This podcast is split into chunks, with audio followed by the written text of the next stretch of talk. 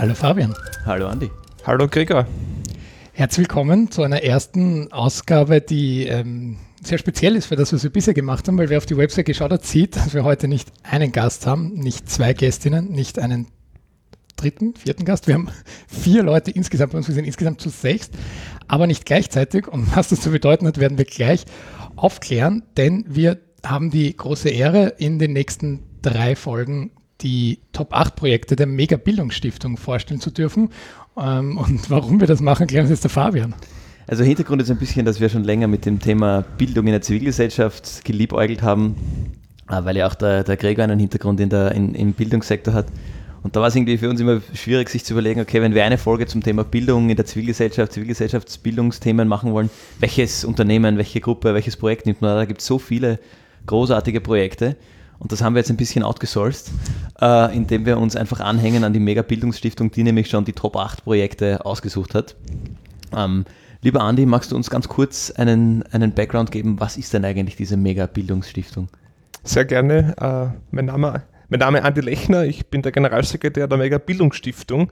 Die Mega-Bildungsstiftung ist noch sehr jung und neu. Die gibt es seit Sommer 2019, also seit knapp einem Jahr und wurde von zwei anderen Stiftungen ins Leben gerufen, die bereits äh, im Bildungsbereich einiges an Förderungen und Unterstützungen auch gemacht haben. Zum einen von der B&C Privatstiftung und zum anderen von der Berndorf Privatstiftung. Äh, das sind zwei Stiftungen, wo, wo mehrere Unternehmen auch beteiligt sind, die in Österreich große Industriebetriebe sind und ihre Dividenden, einen Teil ihrer Dividenden und Gewinne auch für gemeinnützige Zwecke verwenden, unter anderem für Förderungen von Bildungsinnovationen. Und da kam es dazu, dass äh, letzten Sommer äh, sich die beiden Stiftungen zusammengetan haben und gesagt haben, dass sie eigentlich ihre Bildungsförderungen äh, bündeln könnten und haben dann gleich äh, eine eigene Stiftung ins Leben gerufen dafür, eben die Mega-Bildungsstiftung. Wozu braucht die Bildungslandschaft Geld und Förderungen? Das ist doch alles staatlich, oder? Ähm, jein, es äh, ist in Österreich so, dass der Sozialstaat und auch im Bildungswesen äh, schon sehr, sehr viel und der Löwenanteil von staatlicher Seite kommt. Äh, allein gibt es äh, jährlich ein, ein äh, Unterrichtsbudget von 8 Milliarden Euro in Österreich. Äh, es geht an 120.000 Lehrer, an, an insgesamt 6.000 Schulen. Das ist ja auch ein, ein riesengroßer Bereich innerhalb der Gesellschaft, Schule und Bildung aber wir sind davon überzeugt, dass es auch von zivilgesellschaftlicher Seite zusätzliches Geld und Kapital braucht. Weil wenn, wenn ich mit äh, Leuten vom Bildungsministerium und der Politik spreche, äh, wieso habt ihr kein extra Budget oder wieso gibt es so wenig Bildungsinnovationsgeld, äh, dann, dann kommt zurück, ja, das ist großteils so gebunden an die äh, aktuellen äh, Fördertöpfe für äh, fixe Projekte oder eben auch für die Lehrergehälter etc., dass es da von staatlicher Seite gar nicht viel Spielraum gibt äh, und es auch in unserem Verständnis von der Megabildungsstiftung auch Sinn macht, dass es ergänzend auch eine, eine Finanzierung gibt oder Budgettöpfe für neue interessante äh, Bildungsprojekte, die es ja unbedingt braucht, damit da auch im Schul- und Bildungssystem was weitergeht. Das heißt, man kann sagen, die Innovation ähm, ist quasi an die, an die Zivilgesellschaft. Die Aufgabe Innovation liegt in dem Fall bei der Zivilgesellschaft zumindest ein Stück weit, während der, der Staat zwar den laufenden Betrieb stark finanziert, aber viel Neues kommt hier aus, der, aus dem zivilgesellschaftlichen Bereich. Viel Neues kommt von der Zivilgesellschaft, äh, von privaten, engagierten Leuten, äh, die auch aufstehen und sagen, sie, sie, wollen, sie, sie wollen etwas besser machen, wie es aktuell läuft, äh, eigene Initiativen, eigene Projekte gründen, außerschulisch, innerschulisch, da gibt es engagierte Lehrer, da gibt es engagierte junge Menschen, die die sich äh, auch, auch beteiligen wollen, äh, um, um eben eine bessere Bildung zu ermöglichen. Und die brauchen Finanzierung. Äh, die, das ist zum Teil mit äh, Spenden möglich. Da gibt es auch von staatlicher Seite die ein oder andere Förderung. Äh, es gibt auch äh, ganz, ganz wenige Social Businesses, das heißt, äh, die auch über ein, über ein eigenes Geschäftsmodell eine Finanzierung haben. Aber es gibt grundsätzlich in Österreich im Vergleich zu anderen Ländern sehr wenig, sehr wenig Kapital von ziviler Seite für, für Bildung. Insofern ist es, glaube ich, wichtig, dass da auch von der Finanzierungsseite her ein Angebot besteht und es ausgebaut wird. Und das macht die Megabildungsstiftung. Das macht die Megabildungsstiftung und ganz konkret äh, äh, macht die Megabildungsstiftung äh, eine, eine, eine Arbeit, glaube ich, die wir, wir selbst, vielleicht muss ich einen, einen Schritt noch zurückgehen, wir selbst machen ja äh, kaum selbst äh, aktiv Projekte, die wir initiieren, sondern wir fördern und unterstützen bereits bestehende Initiativen, die in den letzten Monaten und Jahren aufgebaut wurden, gute Arbeit leisten und die aber weiter wachsen wollen, weil oftmals wenn man die Bildungslandschaft schaut, gibt es äh, kleine, sehr gute, interessante Initiativen, aber die, die haben es schwierig, größer zu werden und auch wirklich äh, mehr Kinder und mehr Jugendliche zu erreichen. Und die wollen wir ganz konkret in diesem Wachstumsschritt und in der Multiplikation unterstützen. Und ich habe es vorher schon angesprochen, so kommen wir ja eigentlich am Ende dann zu diesen acht äh, Top-Projekten. Wie ist denn da jetzt der Prozess? Wie, was ist bis jetzt passiert? Wo stehen wir jetzt gerade und wer, wie sind wir denn auf diese, diese acht mhm. Projekte gekommen? Oder wie seid ihr auf diese acht Projekte gekommen? Wir haben äh, unsere, unsere operativen Tätigkeiten äh, im Herbst letzten Jahres begonnen, wo die Megabildungsstiftung auch eine erste Ausschreibung formuliert und konzipiert hat, quasi ein, ein Angebot an die Bildungscommunity, an Bildungsinitiativen, bei uns einzureichen. Äh, es gab dann im Dezember und Jänner die Möglichkeit, äh, online sich zu bewerben. Äh, wir haben insgesamt 251 Einreichungen gehabt, was uns sehr überrascht hat, dass es doch sehr viele sind, weil unser, unser Angebot doch recht speziell war. Wir haben ausschließlich Projekte gesucht, die bereits existieren und erfolgreich erprobt sind und auch ganz speziell im Bereich Chancenfairness arbeiten. Das heißt, äh, eine Initiative, eine Idee verfolgen, wo äh, sozial benachteiligte Jugendliche und Schüler erreicht werden.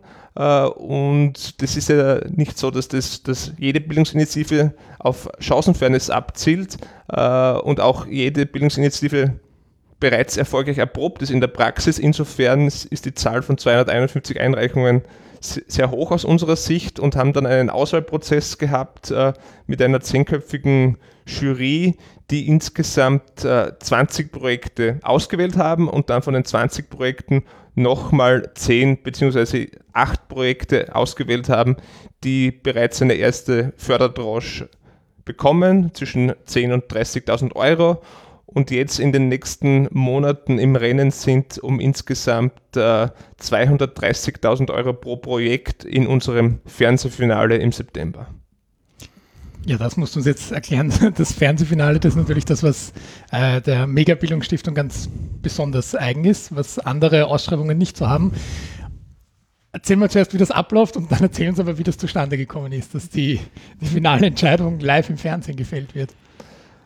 Äh, läuft so ab. Wir haben es ursprünglich geplant, äh, die sogenannte Mega-Bildungsshow in Kooperation mit Puls 4 und dem 4 Game Changer Festival Ende März. Musste Mitte März dann aufgrund von Corona verschoben werden auf, äh, äh auf September. Jetzt wackelt der September-Termin, was äh, das 4 Game Changer Festival anbelangt auch, aber die Bildungsshow, das heißt unser Fernsehfinale, wollen wir fix im September durchführen. Äh, und dort werden die die acht Megaprojekte, die bereits ausgewählt wurden, äh, nochmal ihre Idee vorstellen äh, vor einer Fernsehjury und dort auch äh, live dann äh, sehen und erfahren, wer unter die letzten drei kommt. Denn äh, die drei von den acht, die bekommen dann äh, wirklich auch nochmal einen großen Wachstumsschub mit insgesamt über 200.000 Euro pro Projekt. Das heißt, es ist äh, eine große Summe äh, für, die, für die jeweiligen acht Projekte, die da noch im Rennen sind. Und wir sind da auch schon gespannt, wie das abläuft, weil Fernsehen und Bildungsideen bislang ja auch nicht so, so bekannt und üblich waren. Und auch die Bildungscommunity, äh, auch die Bildungscommunity durchaus auch äh, uns beobachtet, wie das läuft. Ob das äh, so ist wie zwei Minuten, zwei Millionen, ist es so konfrontativ? Äh, gab auch einige Vorgespräche, wo Bildungsinitiativen gesagt haben, sie wollen da jetzt da nicht äh, äh, die Riesenshow haben im Fernsehen und dass ihre Kinder und Jugendliche da auch äh, ein Stück weit auch vor den Vorhang auch gezogen werden wenn sie das vielleicht gar nicht wollen.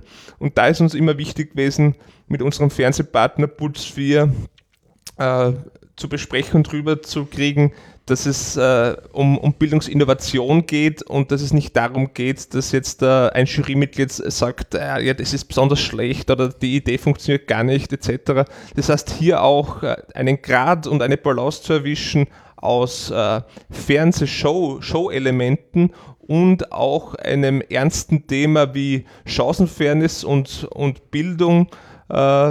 Das ist die Aufgabe, vor der wir stehen und wo wir schon gespannt sind, wie das im Herbst klappen wird.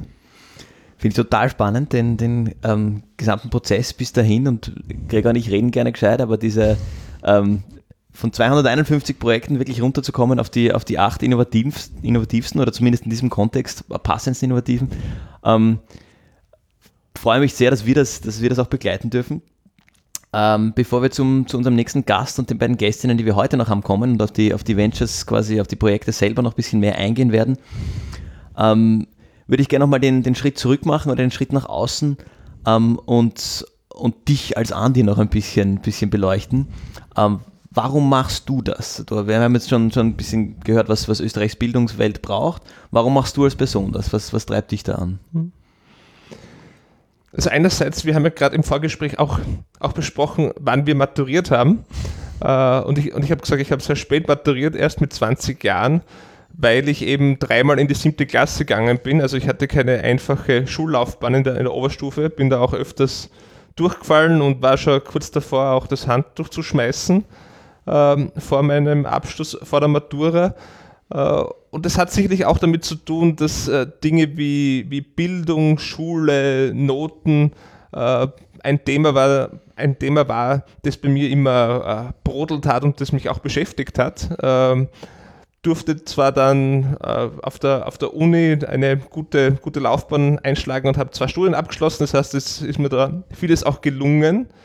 Ähm, habe aber dann auch ganz stark gesehen, dass es nicht bei allen jungen Menschen und bei allen Jugendlichen so gut klappt, äh, wie das auch bei mir dann letzten Endes gut ausgegangen ist, sondern doch viele junge Menschen mit 15, 16, 17, 18 äh, weder, weder einen fixen Job haben, noch eine Aussicht, da auch einen, einen guten eigenen Weg einzuschlagen und so, sich auch ein eigenes Leben aufbauen zu können dadurch.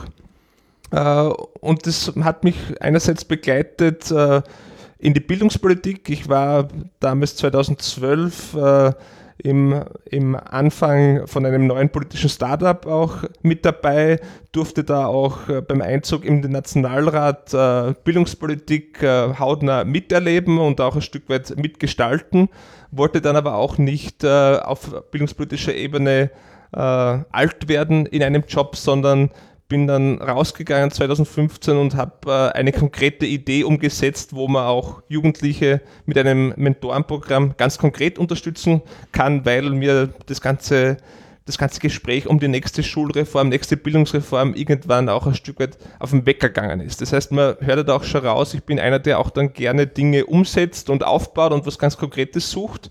Äh, und das war auch letzten Sommer dann so, als ich gefragt wurde, ob ich da mit dabei sein möchte, eine neue, eine neue Bildungsstiftung aufzubauen. Das hat mich gereizt, weil ich gesehen habe, da gibt es Potenzial, da kann man etwas tun, was wirklich auch äh, ganz konkret ankommen kann und auch in einer entsprechenden äh, Größenordnung mit 5,5 Millionen Startkapital, dass man etwas bewegen kann. Ja, und so bin ich dann bei der Megabildungsstiftung gelandet. Das stell mir spannend vor. In, in der Laufbahn hast du ja diese, die Bildungswelt, sage ich mal, in Wirklichkeit aus vier verschiedenen Blickwinkeln gesehen mittlerweile. Einerseits als Schüler selber, also als Betroffener, sage ich jetzt mal, der, der Bildungswelt, ähm, dann über die politische Brille in der, in der Bildungspolitik, dann wieder selber mittendrin in der Bildungsinnovation als, als ähm, ich nenne es jetzt mal ein, ein Bildungsstartup auch. Ähm, so haben wir uns ja auch schon mal, äh, sind wir uns über den Weg gelaufen beim Next Award, wo, wo, wo ihr damals dabei wart. Äh, und jetzt mit der vierten Brille eigentlich als, wie man es aus der, aus der ähm, Forschung bezeichnen würde, eigentlich die Ökosystem, die Ökosystembrille. Also das ist schon, ähm, wenn ich vorher sagte, der, Gregor und ich äh, reden gerne gescheit, ähm, das sind dann doch wirklich Blickwinkel, die, die wenn man die alle verbindet, ein, eine ganz, ganz interessante Kombination, stelle ich mir vor, ähm, bringen und doch ganz anders noch einmal die, die Bildungswelt ähm, sehen lassen, weil wenn wir, wir alle kennen vielleicht Lehrer, Lehrerinnen, ähm, die, die doch einen sehr eigenen Blick natürlich auf, auf das Thema Bildung haben. Ähm, möchte ich jetzt gar nicht irgendwie äh, wertend darstellen. Ähm, die, die sehen halt das von, von ganz drinnen und, und sehen auch die Probleme, die sie dort haben, aber haben natürlich weniger den, den Blick von der politischen Ebene. Und gerade bei sowas ist es dann wieder so, dass die politische Ebene vermutlich weniger die Arbeit im Feld kennt. Also wenn du da diese, diese Runden gedreht hast, ähm, kann, siehst du da große Hürden, wenn man sagt, man möchte Innovation oder was wären die größten Hürden, äh, wenn man sagt, man möchte Innovation in den österreichischen Bildungssektor bringen? Gibt es da Themen, wo du sagst, genau da aus allen vier Brillen drückt der Schuh? Also aktuell sehe ich einer der größten Chancen, dass die, die Durchlässigkeit und die Öffnung von Schulen und auch vom Lehrerberuf viel Potenzial bringen könnten, weil es ist äh, in Österreich seit Jahren, Jahrzehnten so, dass wenn du einmal Lehrer bist, dann bist du quasi für immer Lehrer bis zur Pension. Äh, ich wollte ursprünglich auch einmal Lehramt studieren, aber mich hat damals äh, vor mittlerweile 15 Jahren auch am meisten abgeschreckt, dass ich dann äh, monoton unter Anführungszeichen äh, immer in einem Beruf bin, bis zu meiner äh, Berufslaufbahn zum Schluss am Ende. Und ich denke, dass es da neue Ansätze braucht und da ist äh, schon auch Bildungspolitik und auch Zivilgesellschaft sehr gefragt, da neue Modelle zu entwerfen und auszuprobieren. Äh, wir sind gerade aktuell dabei, ein Projekt zu initiieren in der Megabildungsstiftung, wo, wo Lehrerinnen und Lehrer auf Zeit für ein Jahr auch aus, aus, aus ihrem Lehrberuf, aus dem Klassenraum aussteigen können, in einem Unternehmen mitarbeiten und dann mit den Erfahrungen und neuen Impulsen wieder zurückkommen an die Schule. Ähm, aber solche Ideen und Modelle gibt es noch kaum. Es gibt ein Projekt, äh, das auch hier in der, in der Podcast-Serie, glaube ich, noch vorgestellt wird, Teach for Austria, die, es auch ermöglichen, Quereinsteiger für den Lehrberuf zu begeistern. Aber da ist äh, schon viel Hintergrundarbeit und Lobbyingarbeit erforderlich auf politischer Ebene, um eben auch die Rahmenbedingungen zu gestalten. Und das Gleiche ist mit dem Thema und, Schlagwort, und mit dem Schlagwort Schulautonomie. Die gibt es ja seit zweieinhalb, drei Jahren, zumindest teilweise. Aber meine Erfahrung der letzten Monate ist, wenn ich mit Schulleitern und äh, Lehrerinnen und Lehrern spreche, äh, da gibt es noch kaum eine Kultur, es auch wirklich um, umzusetzen. Äh, weil wir haben auch vor der Megabildungsstiftung vorgehabt, einige Schulen auch ganz konkret zu fördern.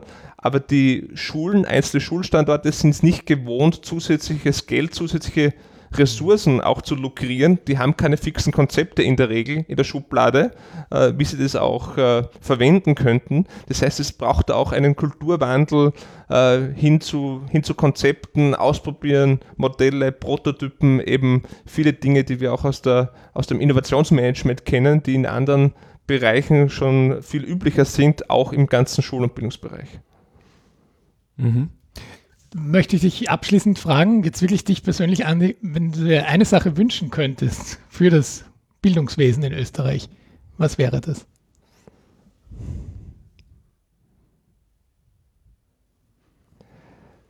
Dass, dass es keine Lotterie ist, welche Lehrerin, welchen Lehrer du als Schüler bekommst, sondern wirklich auch äh, eine große Wahrscheinlichkeit ist, dass du einen sehr, sehr, sehr engagierten Lehrer, eine sehr, sehr engagierte Lehrerin hast, die dich auch wirklich beflügelt.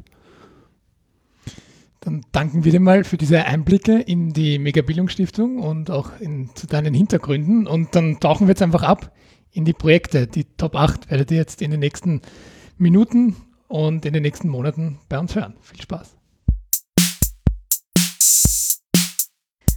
Ich bin Anja Linhardt. Ich bin eine Deutsche. Ich sage es gleich voraus, äh, muss alle vorwarnen. Bin aber schon seit zwölf Jahren in Wien durch die Liebe, durch meinen Mann nach Wien gekommen, der Österreicher ist. Bin eigentlich Journalistin und äh, bin in Österreich mehr und mehr in den Bildungssektor gerutscht. Habe die Monika Jeschko getroffen auf diesem Weg und wir haben gemeinsam einen Verein gegründet. Monika Jeschko. Äh, ich habe damals noch in der Funktion der Leiterin der Musikvermittlungsabteilung des Wiener Konzerthauses ähm, die sogenannte Kulturschultüte gegründet ähm, und beim ersten Roundtable Anja Linhardt kennengelernt als eine Vertreterin einer Institution. Und gemeinsam haben wir vor fünf Jahren diesen Verein Kultur für Kinder gegründet, dessen Hauptprojekt die Kulturschultüte ist. Und über die dürfen wir Ihnen vielleicht heute ein bisschen was erzählen. Genau, da bin ich jetzt schon gespannt. Was macht die Kulturschultüte konkret? Also kann ich mir das wirklich vorstellen wie eine Schultüte und da nehme ich was raus? Oder was sind eure ähm, Aktivitäten? Nicht ganz, aber fast.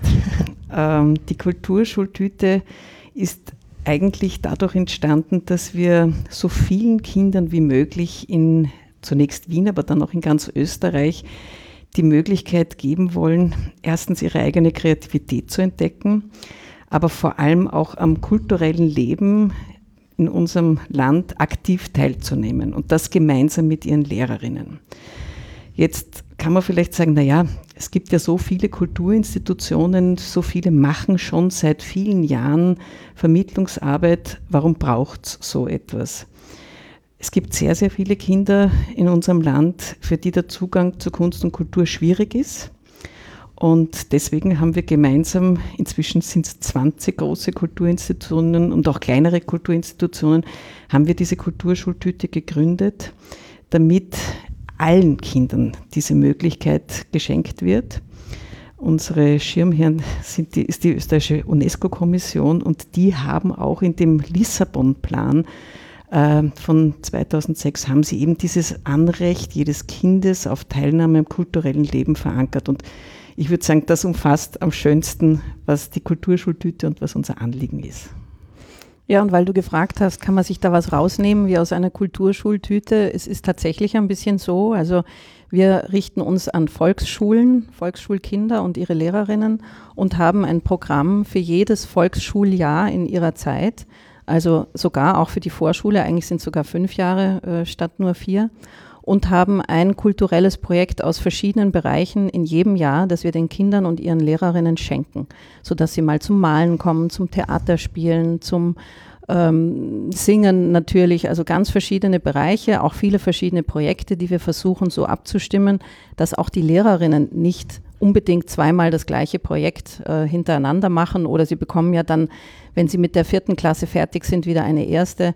Also und ganz wichtig ist uns dabei, dass wir eben drei Säulen eigentlich äh, haben. Es gibt viele Kulturprojekte, wie unterscheiden wir uns?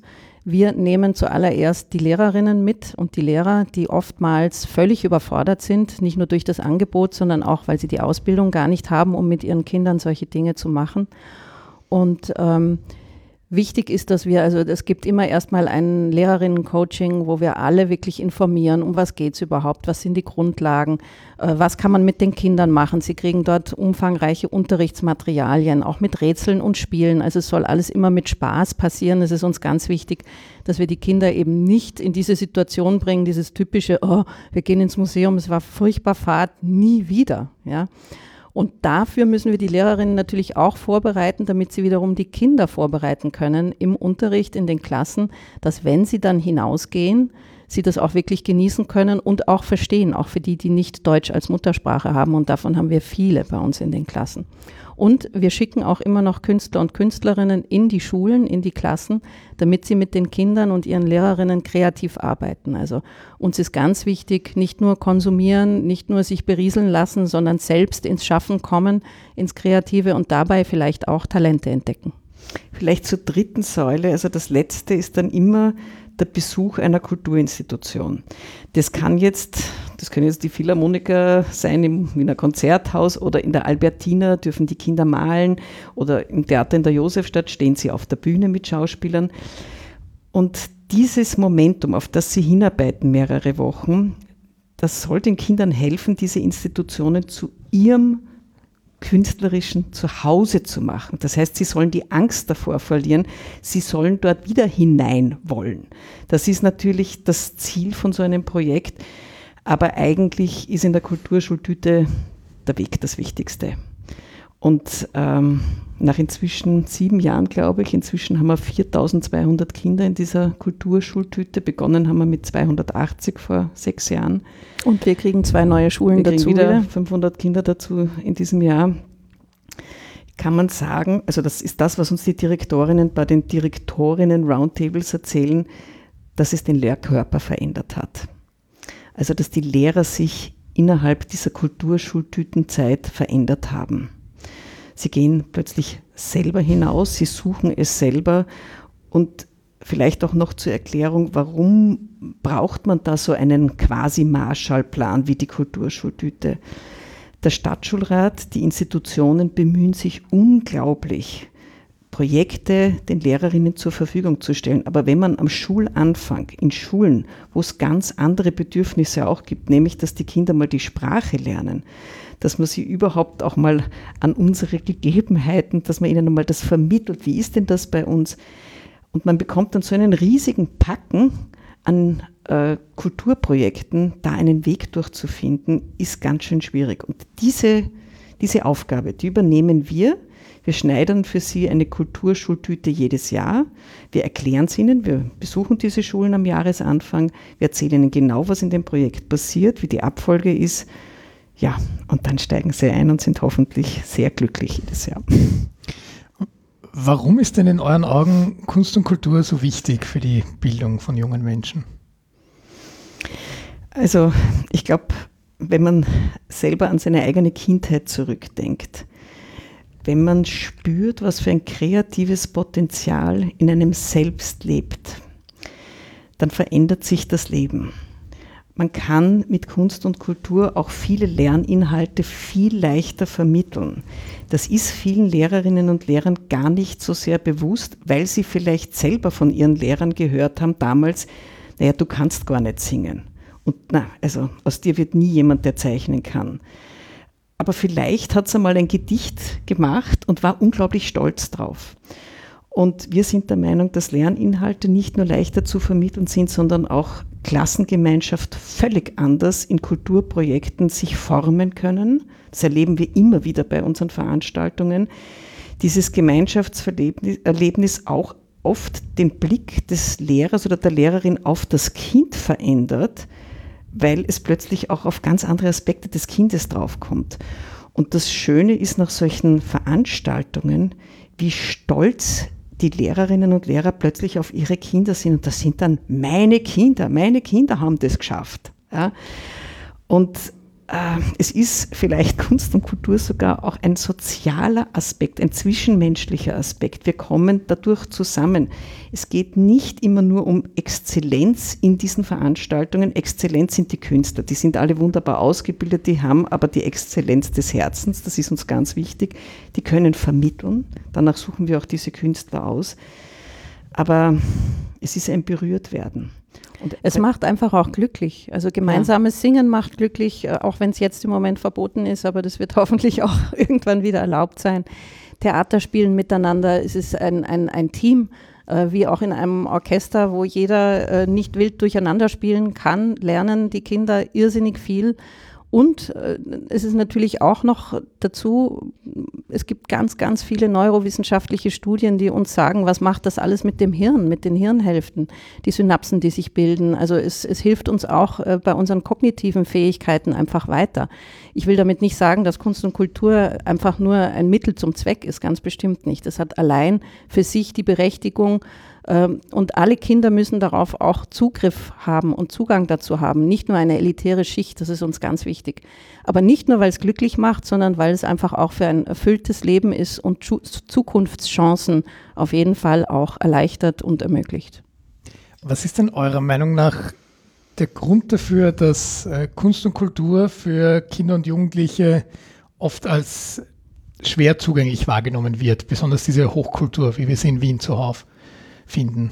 Ja, weil es nicht niederschwellig gemacht wird, weil viele wirklich hier oben ansetzen und man muss die Kunde, Kinder dort mitnehmen, wo sie sind und auch die Lehrerinnen. Ja, also es ist auch so, dass viele sich gar nicht trauen, wie, wie auch die Moni vorher schon gesagt hat, weil sie selber in ihrer Kindheit äh, gesagt bekommen haben, du kannst nicht singen oder wir haben mit Lehrerinnen zusammengearbeitet bei Theaterprojekten, die uns erzählt haben, sie waren selbst noch nie im Theater. Ja, das, und das ist jetzt gar nicht, ich will da überhaupt keine Lehrer und Lehrerinnen angreifen. Es ist einfach nicht in, in unserem Bildungssystem mit drin, dass wir, dass wir die Kinder unbeschwert und leicht, niederschwellig in solche Programme und Projekte mitnehmen. Und das versuchen wir allein schon, indem wir die Hemmschwellen auch für die Lehrer und Lehrerinnen herabsenken.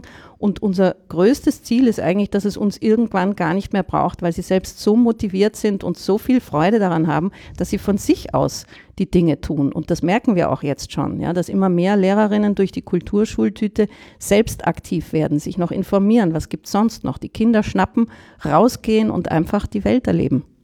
Das, was wir zum Beispiel am Anfang nicht gewusst haben, wie wir den Verein gegründet haben, wir haben gestartet mit Projekten von unseren Kooperationspartnern.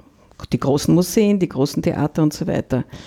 Sehr schnell haben wir aber begonnen, Eigenproduktionen ähm, zu programmieren, weil wir gemerkt haben, viele Projekte sind wunderbar, künstlerisch exzellent, aber nicht auf die Bedürfnisse der Kinder hin programmiert worden. Und es gibt natürlich viele Kinder, die, sage ich einmal, äh, vom Bildungsstand der Eltern her ein bisschen einen Vorsprung haben.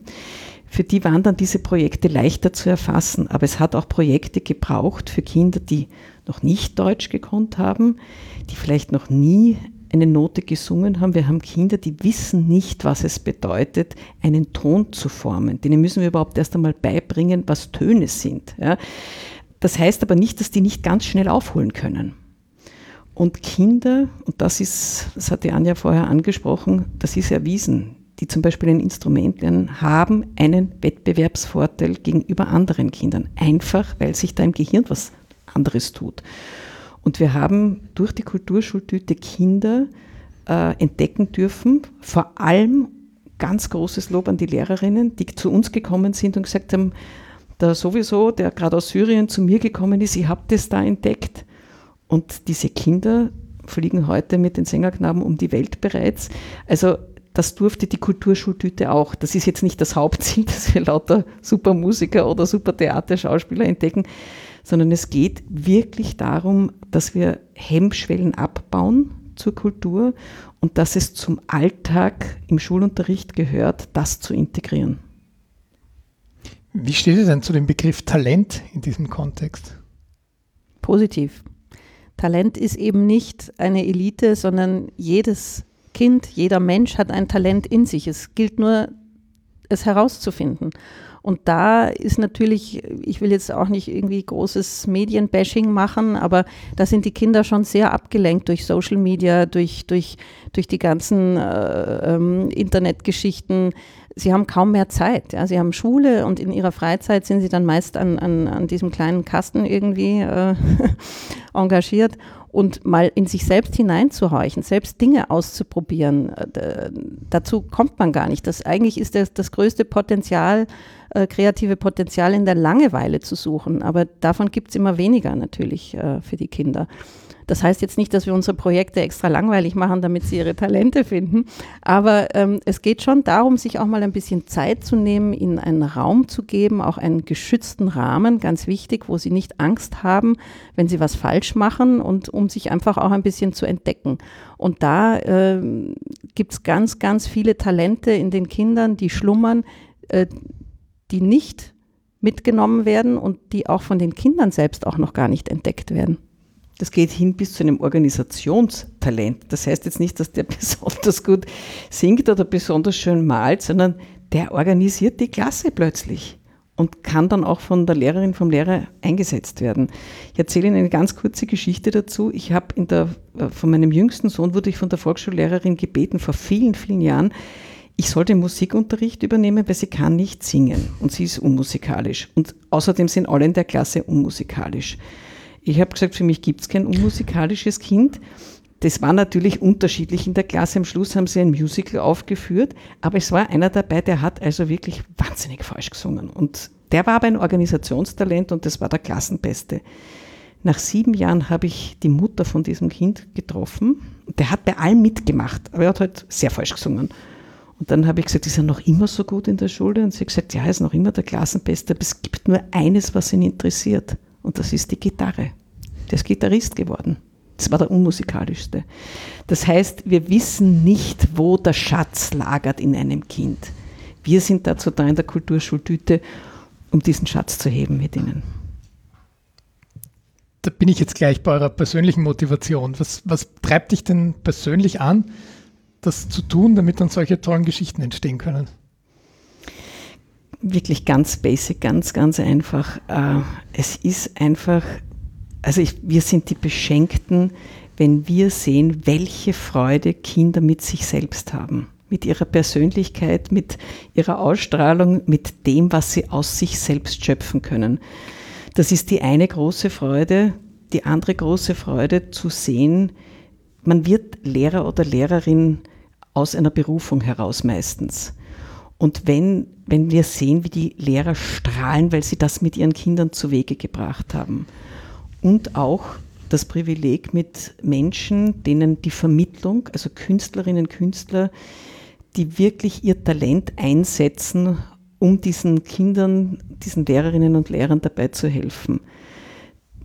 Das ist, das ist ein Geschenk und die Motivation dabei ist, dass wir diesen Schatz alle gemeinsam heben und vielleicht das Besondere an der Kulturschultüte, es ist ein gemeinsam, weil dass 20 Kulturinstitutionen an einem Roundtable sitzen, sich in geschütztem Rahmen, muss man auch sagen, auch erzählen, was nicht geht. Und da geht oft vieles nicht. Ja, und wir haben Altersgruppen dabei, da ist es irrsinnig schwierig, an die ranzukommen. Vor allem, wenn der Einstieg mit 15 ist, schon wahnsinnig schwierig.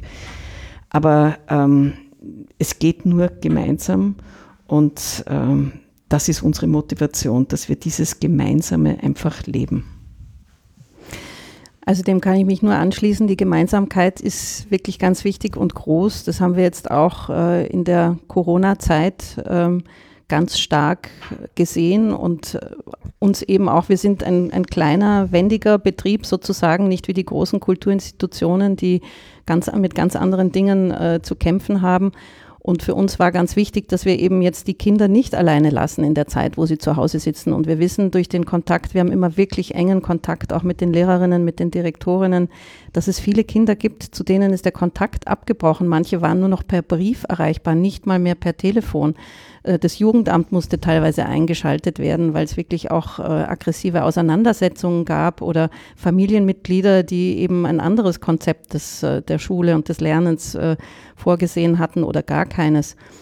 Und insofern ist es ganz wichtig für uns gewesen, dass wir die Lehrerinnen und die Kinder trotzdem erreicht haben, indem wir Projekte, die jetzt nicht ähm, in körperlich sozusagen umgesetzt werden konnte, konnten, weil niemand in die Schulen konnte und, und sie auch nicht raus konnten und alle zu Hause saßen, haben wir digitalisiert und dann eben auf eine, eine Homeschooling-Seite gemacht und auf, auf unsere Webseite gestellt, was sehr, sehr wichtig war. Und für mich ist eben auch noch eine Motivation die Veränderung. Man sieht wirklich, was sich verändert und, und das beginnt im Kleinen und es wird immer größer und, und äh, ja, das, das ist, wie die Moni sagt, da sind wir die Beschenkten und das ist wirklich sehr schön zu sehen.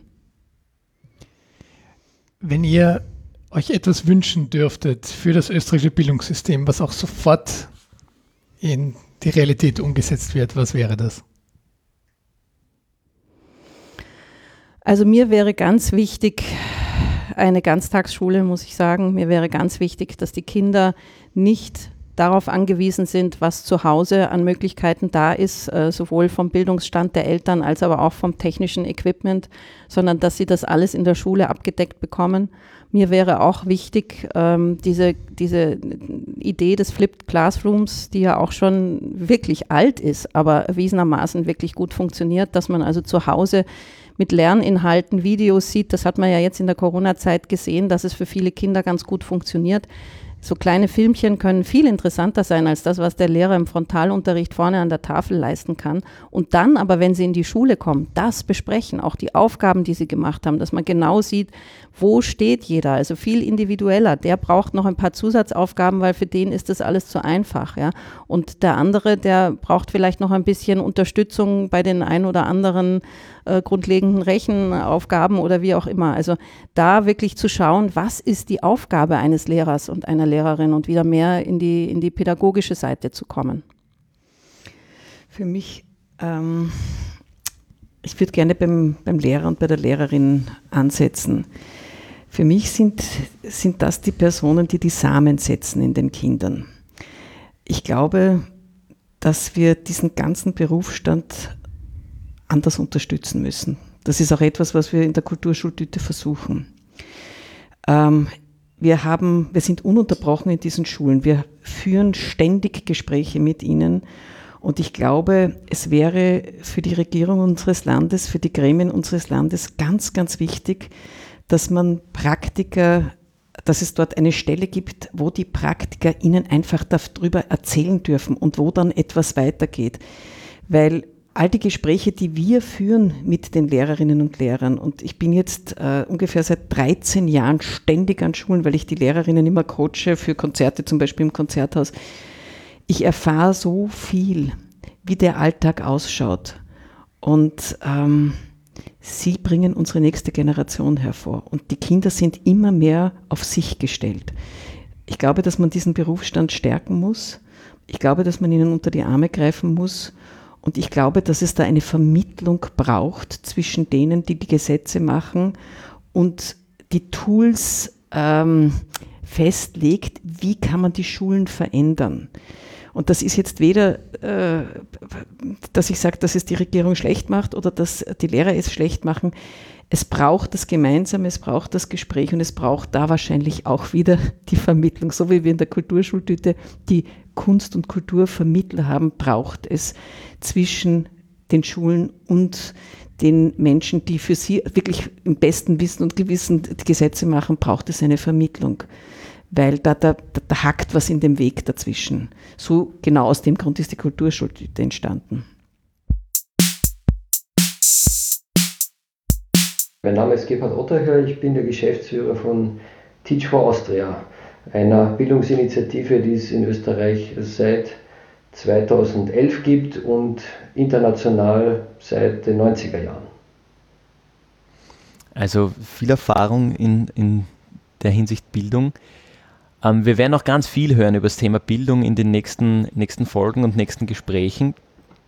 Ähm, ich frage jetzt mal ganz, ganz blöd geradeaus drauf los, was braucht denn die Bildungslandschaft in Österreich? Wir wissen ja, die Megastiftung ähm, beschäftigt sich da intensiver damit und versucht mehrere äh, Ventures und Projekte, die sich damit befassen, in Österreich zu pushen. Aus deiner Sicht, Gebhard, was braucht es da am meisten in Österreich im Sektor Bildung? Aus meiner Sicht und äh, meine Sicht ist eine sehr spezifische, aus dem Blick heraus, äh, die, meine Perspektive ist die von den Kindern, in Österreich, die aus äh, Familien kommen, wo sehr geringe Einkommen und äh, sehr wenig Bildung vorhanden ist. Ähm, und aus deren Sicht braucht es mehr Chancenfairness in Österreich. Will heißen, es muss in einem so reichen Land wie Österreich egal sein, in welche Familie ich geboren werde. Das sollte keine Auswirkungen auf meine Bildungs- und auf meine Lebenschancen haben im Jahr 2020 sage ich ganz, ähm, ganz provokant, aber ist nichts, Bildung kostet ja nichts in Österreich. Also die, die Studiengebühren gibt es ja keine und, und Schulen sind auch gratis zugänglich. Ist es so ein Unterschied, was es für ein Einkommen gibt? Was bei der Bildung dann rausschaut? Ja, also die Bildung, die kostet eine ganze Menge. Wir investieren extrem viel in unser Bildungssystem, auch im Vergleich mit anderen Industrienationen. Ähm, und es ist theoretisch auch so, dass jeder alles studieren kann. Es ist aber gleichzeitig so, dass unser Bildungssystem aus historischen Gründen so gewachsen ist, so aufgesetzt ist, dass es sehr gut im Aussortieren ist von Talenten, aber weniger gut im Entwickeln von Talenten. Und das hängt mit, der, mit dem Einkommen der, der Auszubildenden zusammen? Äh, das, hängt, das hängt damit zusammen, ähm, welche Möglichkeiten in den Familien da sind, um einerseits den Wert Bildung den Kindern zu vermitteln und andererseits äh, Kinder auch zu fördern, auf ihrem Bildungsweg zu begleiten.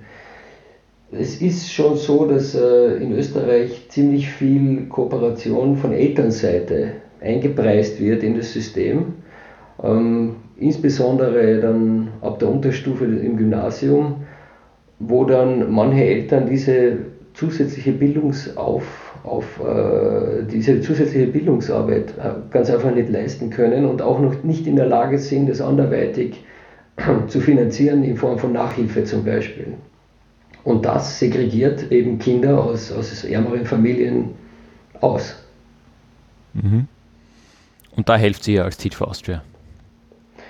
Wir helfen dadurch, dass wir Leute, Absolventen äh, von Hochschulstudien, die nicht mit Lehramt zu tun hatten, ähm, komplett divers, von Afrikanistik bis Zoologie, ähm, die aber sich engagieren wollen im Sinne genau dieser Kinder, ähm, dass, dass wir die im Rahmen von einem Programm an die Schulstandorte und auch an Kindergartenstandorte bringen, wo sehr viele Kinder sind, die aus einkommensschwachen und bildungsfernen Familien kommen.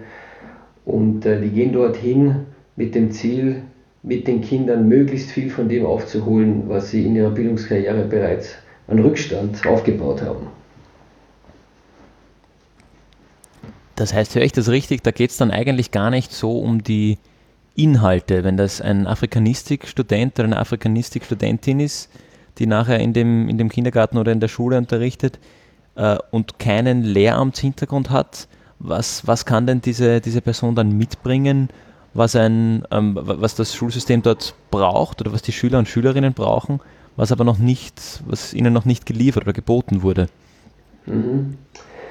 Ich würde gar nicht sagen, dass das noch nicht geliefert oder geboten wurde. Ich glaube, es braucht einfach noch weitere Manpower genau an diesen Standorten und ein Team, das gemeinsam äh, massiv en Energie reingibt, um, um mit den Kindern nach vorne zu gehen.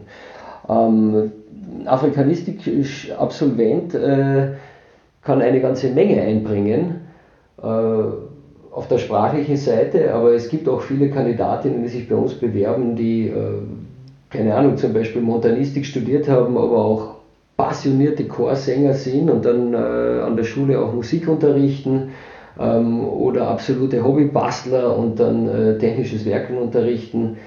Wir schauen uns die Kandidatinnen sehr genau an und es ist auch wichtig dazu zu sagen, dass es ziemlich schwierig ist, Fellow bei Teach for Austria zu werden, so nennen wir die Lehrkräfte, die wir an die Schulen bringen.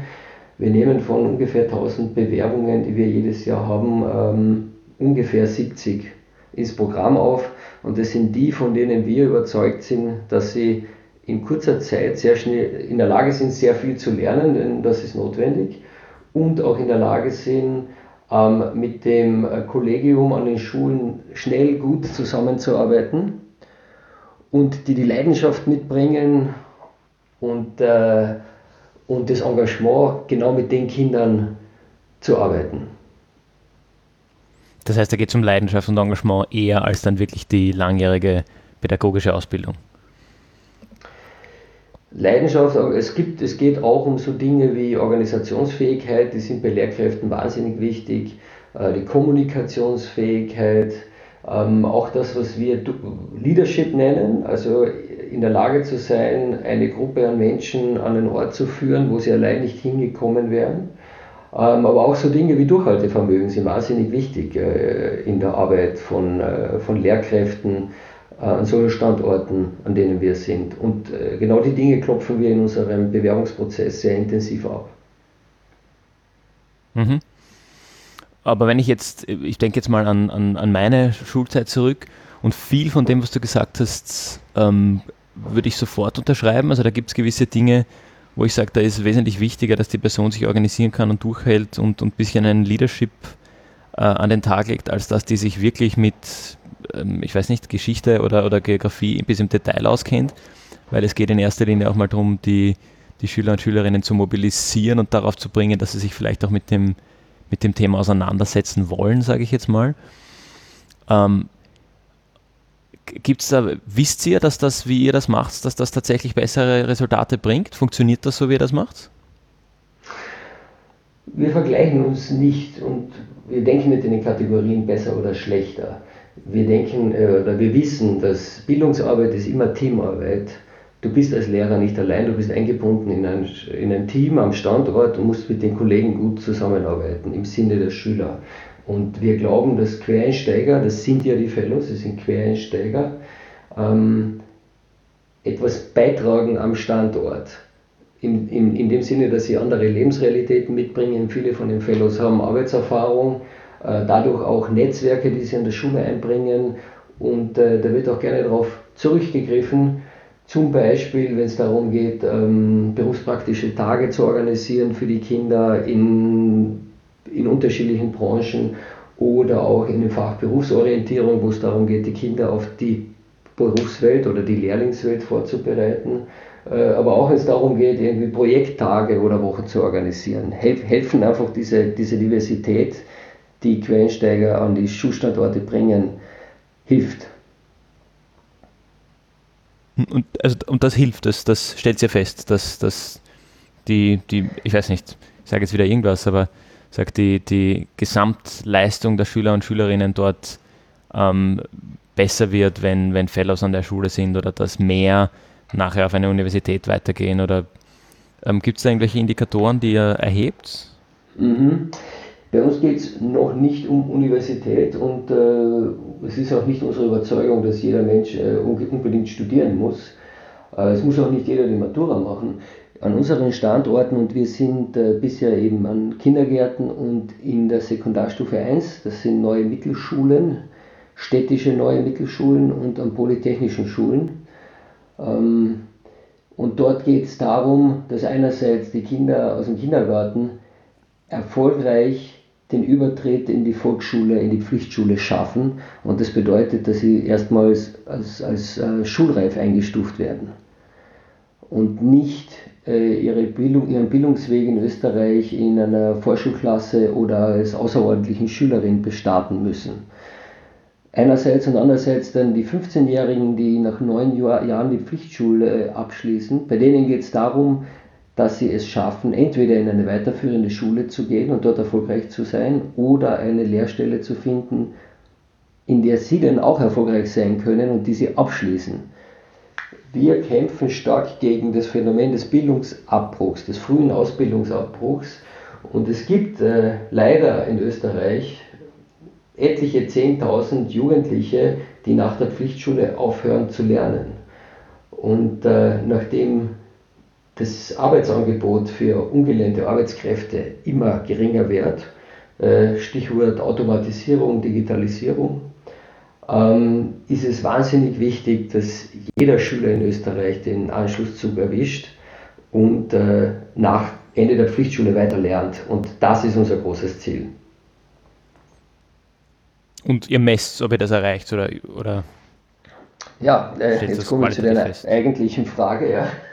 äh, ja, wir versuchen intensiv zu messen, wie viel Prozent der Abschlussklassen, in denen Fellows auch mitarbeiten, wie gesagt, sie arbeiten nie allein, sie arbeiten immer auch mit anderen Lehrkräften, äh, wie mhm. viele von denen äh, ein Jahr nach Abschluss äh, noch in der weiterführenden Ausbildung sind, eineinhalb Jahre nach Abschluss, ähm, weil das sind eigentlich die Indikatoren, wo man sagt, die sind auf dem richtigen Weg zum Abschluss.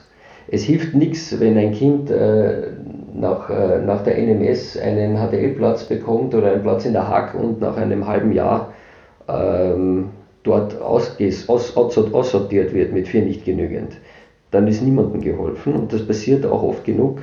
Uns ist es wichtig, dass die Kinder den Weg, den sie gewählt haben, auch erfolgreich zu Ende gehen können. Mhm. Warum ich da so her herumgeritten bin drauf, ähm, ja. ist ein bisschen die, die ähm, Frage, die ich mir jetzt stelle. Ich, wie gesagt, ich habe es vorher kurz angeschnitten aus meiner eigenen äh, schulischen Erfahrung, obwohl ich sicher nicht ähm, die Hauptzielgruppe wäre. Also ich war, glaube ich, eher privilegiert in meinem schulischen Umfeld. Aber trotz allem den Eindruck, den ich da irgendwie gewonnen habe, aus dem würde ich, wie gesagt, sofort unterschreiben, dass, dass genau solche Sachen sicher zielführend und, und hilfreich sind. Ähm, unabhängig, ob man sie dann wirklich messen würde oder messen kann. Die Wirkungsmessung ist ja immer, ähm, auch darüber haben der, der Gregor und ich schon länger immer wieder gesprochen, eine schwierige, äh, schwierige Thematik. Ähm, aber wenn ich mir, mir, das jetzt anschaue, ähm, viele Bildungsabbrecher und, und eigentlich auf, auf systemischer Ebene da ein bisschen viele, viele Versäumnisse vielleicht oder, oder ähm, äh, das Ziel, das Einkommen nicht die, die Bildung ähm, bestimmen soll, die man, die man kriegt, sondern dass jeder eben seine, seine Bildung zu Ende bringt.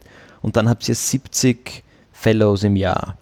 Ähm, schaffen diese 70 einen, eine Veränderung auf der systemischen Ebene, die ähm, jetzt vielleicht ganz hochgestochen äh, gesagt oder, oder ganz, ganz, äh, ja, die, die das System wirklich verändert oder, oder sind, reichen die als Anstoß oder gibt es da noch andere Partner und Organisationen, die auch in dieser Richtung arbeiten, ähm, die ihr kennt oder mit denen ihr zusammenarbeitet oder auch nicht?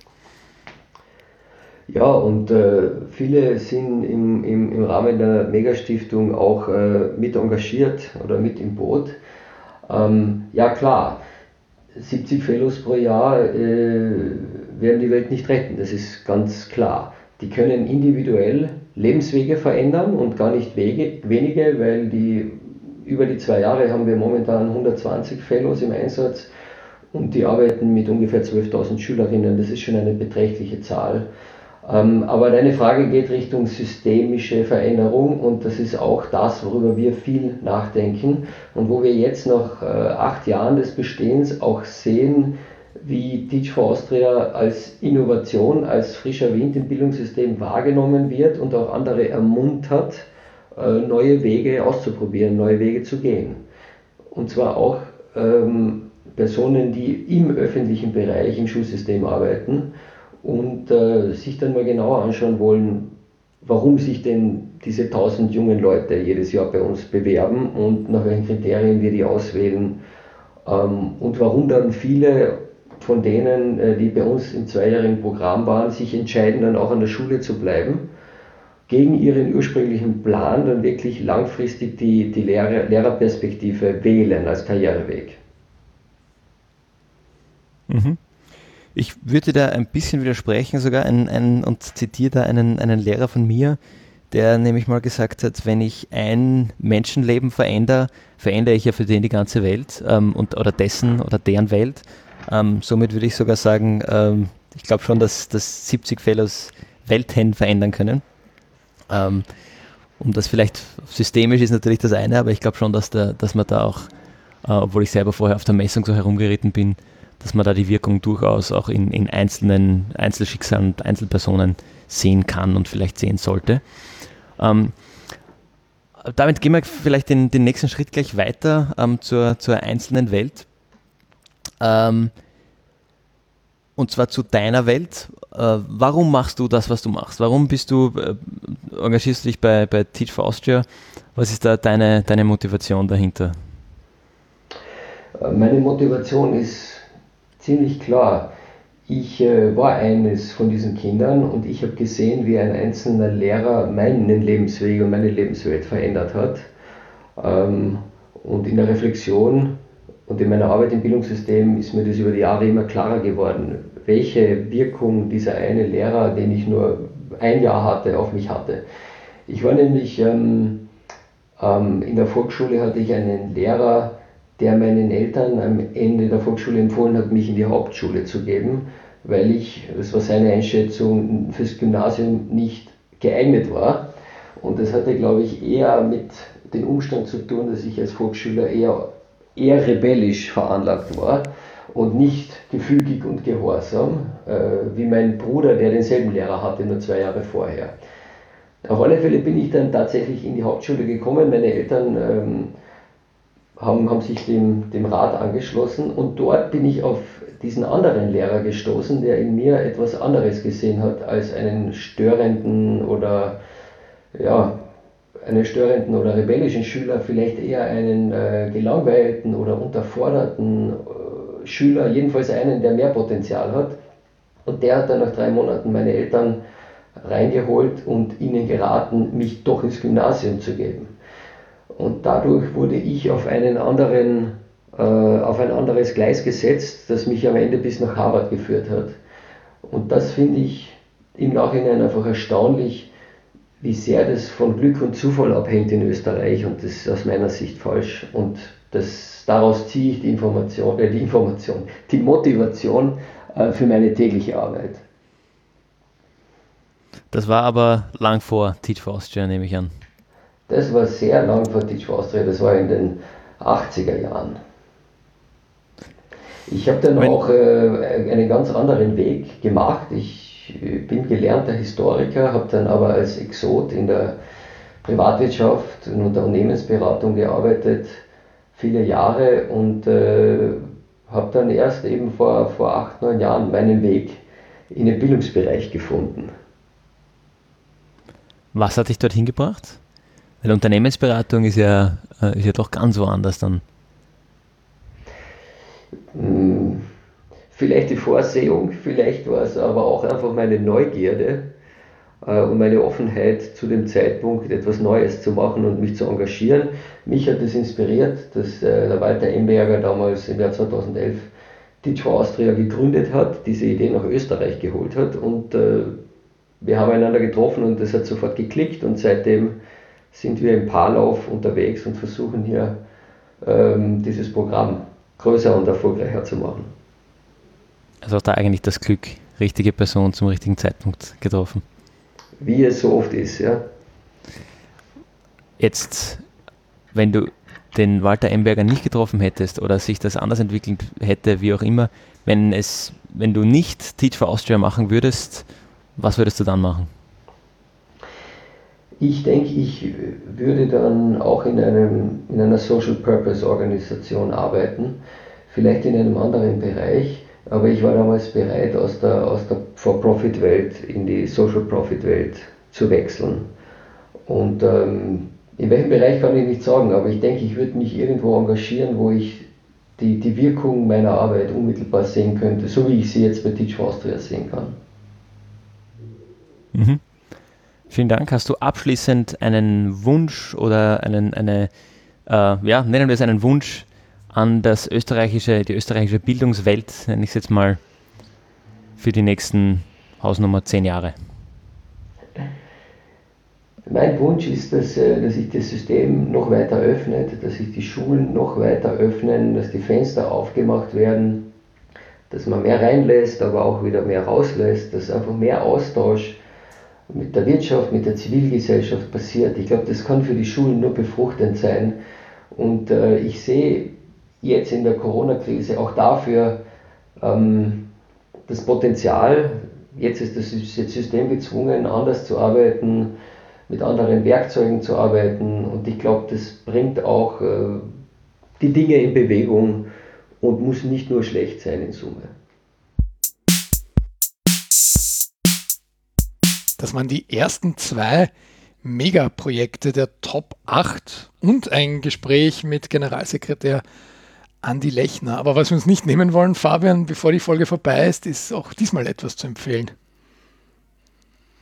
Genau, und ähm, ich möchte da gleich anschließen an die beiden Projekte, die wir schon vorgestellt bekommen haben. Äh, wir haben es eingangs gesagt, es gibt wahnsinnig viele tolle Bildungsinitiativen im, im zivilgesellschaftlichen Kontext, die in Österreich das Thema Bildung innovativ vorantreiben. Und da sind hier eben kommen nur diese, ähm, diese acht vor in den, nächsten, in den nächsten Folgen und in dieser, die sind eine, ein Ausschnitt von dem, was es gibt. Und deshalb möchte ich empfehlen, den, auf der Seite der Mega Bildungsstiftung kann man sich das runterladen. Wir werden das auch verlinken. Das Booklet, den, die Projektbroschüre quasi, wo alle Projekte, alle Top 20 Projekte drinnen sind, die in diesem Prozess, den der, den der Andi am Anfang erklärt hat, bereits ausgewählt wurden. Also da kam, kamen wir ja von diesen 251 auf die 20 und dann auf die, auf die 10 und jetzt eben auf die Top 8. Und genau, die sind alle nochmal in, diesem, in dieser Broschüre vorgestellt und geben einem ein gutes Bild, finde ich, was es so gibt an, an Bildungsinitiativen in Österreich und was, was für Themen da, da drinnen vorkommen. Sind natürlich auch wieder als diese 20 nur ein Ausschnitt von viel, viel mehr. Und es gibt viel mehr großartige Projekte aber gibt einem einen guten, guten Überblick. Deshalb ist das meine Empfehlung. Gregor, was möchtest du empfehlen? Ich habe äh, passend zum Thema ein Buch mitgebracht. Und das ist jetzt kein Megaprojekt, sondern ein Buch von Marcel Heinrich, Mitch Senf und Gerald Hütter. Der ist wahrscheinlich der bekannteste von den drei Autoren. Es heißt Education for Future, Bildung für ein gelingendes Leben. Und es hat jetzt gar nicht so viel mit Fridays for Future zu tun, wie der Titel erahnen könnte, aber es war inspiriert von der großen Jugendbewegung Fridays for Future und es ist einfach eine Auseinandersetzung damit, äh, wie das Bildungssystem effektiver auf diese ganze volatile, unsichere, ambigue Welt reagieren könnte, diese VUCA-World, von der wir immer wieder sprechen. Und äh, sei dazu gesagt, es ist sehr essayistisch geschrieben, das Buch. Es sind starke Thesen dabei, die auch einfach nicht begründet werden. Also es soll jetzt nicht als wissenschaftliches Werk hier wahrgenommen werden, aber das zeigt auch schon allein das Cover, dass es eher populärwissenschaftlich gemeint ist, aber das macht es auch so schön flüssig zu lesen, weil man wirklich da interessante Inspirationen findet, wie ich meine. Man muss jetzt auch nicht allem zustimmen, was da gesagt wird, aber zwischendurch ist zum Beispiel auch ein Brief abgedruckt von einer 17-jährigen deutschen Schülerin, den sie geschickt hat an die Kultusministerin ihres Bundeslandes, wo sie einfach ihre Gedanken zum Schulsystem ein paar Monate vor dem Abitur äh, widerspiegelt. Das Buch ist relativ aktuell. Ich sage relativ, weil es kam im Februar raus, also Fridays for Future, alles top dabei. Aber natürlich Distance Learning, Homeschooling, Covid-19, das ist alles noch nicht dabei. Aber ich finde gerade deshalb kann man das Buch nochmal ganz anders betrachten, weil viele von den Ideen, die da vorgestellt werden oder Gedanken, auf die man kommt, einfach so großartig jetzt auch anwendbar sind auf all das. Die Welt verändert sich, die Welt ist unsicher, Fake News, Verschwörungstheorien etc. etc. Deswegen ist das meine Empfehlung für diese Zeit, wenn man sich mit dem Thema Bildung auseinandersetzen möchte. Da kann man gleich anschließen, vielleicht, wenn man sich mit dem Thema Bildung auseinandersetzen möchte, geht natürlich das Thema Bildung in unserer nächsten Folge weiter, die am 1. Juli erscheinen wird. Bis dahin kann man sich einmal mit diesen beiden Empfehlungen auseinandersetzen und dann nochmal mit einer bisschen, bisschen gebildeteren, kann man das sagen, bisschen kritischeren Sicht ähm, auch, auch ein bisschen mehr Hintergrundwissen mitbringen kann in die nächste, in die nächste Folge. Wenn man das nicht macht, ist auch in Ordnung. ähm, dann wir, lernt, man, lernt man auch. Wir stellen auf jeden Fall die nächsten drei Projekte in der nächsten Folge vor. Genau. Und werden so über den Sommer unser Programm gestalten, worüber wir uns sehr freuen, da einfach so viele verschiedene Perspektiven jetzt zu zeigen. Und da freuen wir uns auch sehr über Feedback, denn das gab es ja noch nie, dass mehrere kurze Plaudereien hier im Gemeinwohlgeplauder dabei sind. Also auch da kommentiert, schreibt uns eine E-Mail an geplaudert.gemeinwohlgeplauder.org und wie immer gilt auch, bewertet uns auf den einschlägigen Podcast-Portalen, empfehlt uns weiter und so weiter und so fort. Wir freuen uns, wenn ihr dabei bleibt und sagen bis zum nächsten Mal. Bis zum nächsten Mal.